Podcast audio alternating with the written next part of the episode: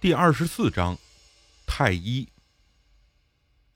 按照大志家人提供的地址，我找到了大志在盐城一个花园小区的家，看上去很高档的小区，应该住的都是有钱人或者体制内的。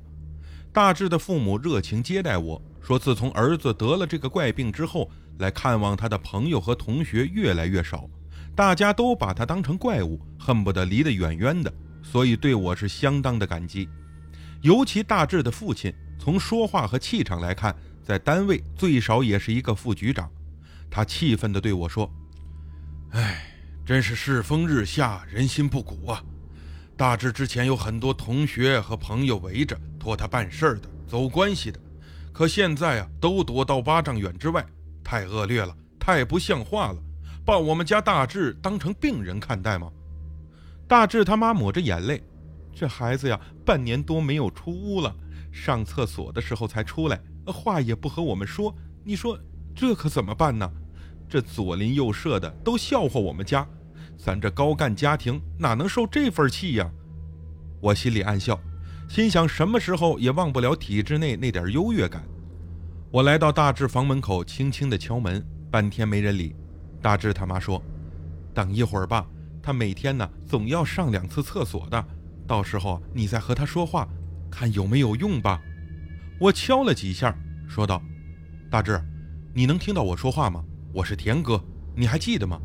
你去泰国旅游时咱们认识的。”还是没有回应。看来啊，这小子病得不轻，对什么都麻木了。我回坐在沙发，大志他爸把手一摆：“别管了，那小子算是彻底没救了。你别管他，一会儿啊，留下来吃顿便饭，然后再……”他的话半路停住了，眼睛看着大志的房门。我转头去看，门被慢慢的打开了，大志从里面慢慢走出来。好家伙，我都快认不出他了，身高肥瘦都没有变，只是头发特别的脏，这脸也像常年不洗似的，表情呆滞，一副颓废相。他看了看我，转身朝卫生间方向走去，就像完全不认识我。没走出几步，忽然又转回来。眼睛里放出一丝光，我倒没觉得什么，可大志的爸妈却同时从沙发上站起来，表情非常的惊讶。我心想：至于吗？没见过儿子回头啊！后来我才知道，大志半年多都是这副颓废模样，从来没人看到他眼睛里有过生机，这是第一次。大志张开嘴，像傻子似的跳出了几个字：“呃，田，田哥。”大志他妈妈猛地冲了过去，一把抱住他，眼泪哗哗的。儿子，你都半年没说话了，今天这是怎么了呀？大志他爸爸也要走过来，我连忙阻止，心想可不能让他把我卖给他鞋牌的事情给抖出去，不然他爸妈非生吞了我不可。我说：“你们先别打扰他，让我们俩单独谈谈。没事包在我身上。”在他父母惊喜的注视下。我把大志推进屋，关上门反锁，问了半天，他反应非常迟钝，连说句整话都费劲。我心想啊，肯定又是中邪的结果。再问他是不是按我教的方法把佛牌给处理掉，大志慢慢点了点头。我相信他没有撒谎，这种状态下他已经没有必要撒谎了。可既然没有违规，大志为什么仍然变成了这个样子？我掏出手机打给方刚。他很不耐烦地说：“不知道。”再问才知道，他居然也在国内，正在上海徐家汇的一家公司处理事情。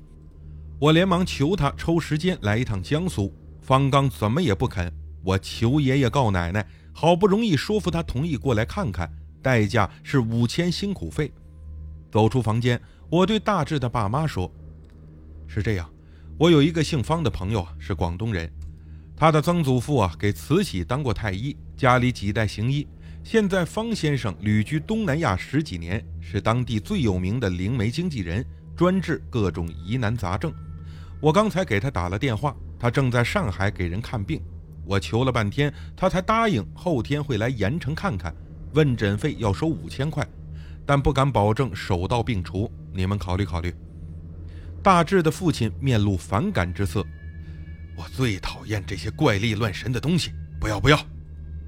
大志他妈却狠狠地瞪着他：“什么怪力乱神啊？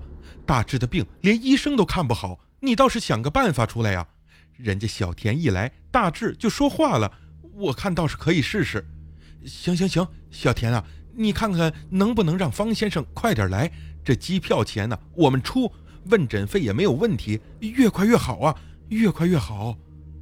我在盐城机场接到了从上海飞来的方刚，这哥们儿显然是不太高兴，对我说：“怎么你的事主总是出意外呢？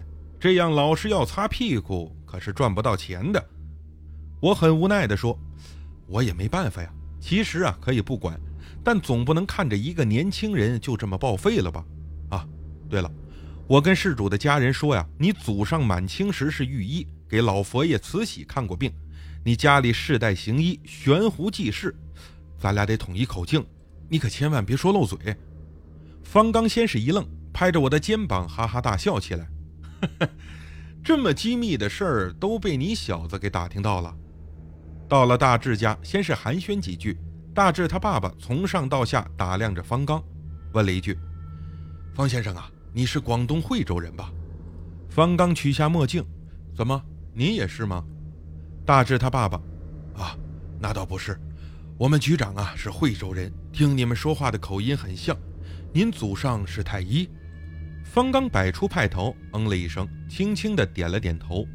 大志他妈妈说：“方先生啊，您快看看我们家大志的病吧。”方刚抬起了左手，中指上戴了一个大戒指，戒指上镶嵌了一个透明的玻璃罩，里面有一些半透明的橙黄色液体。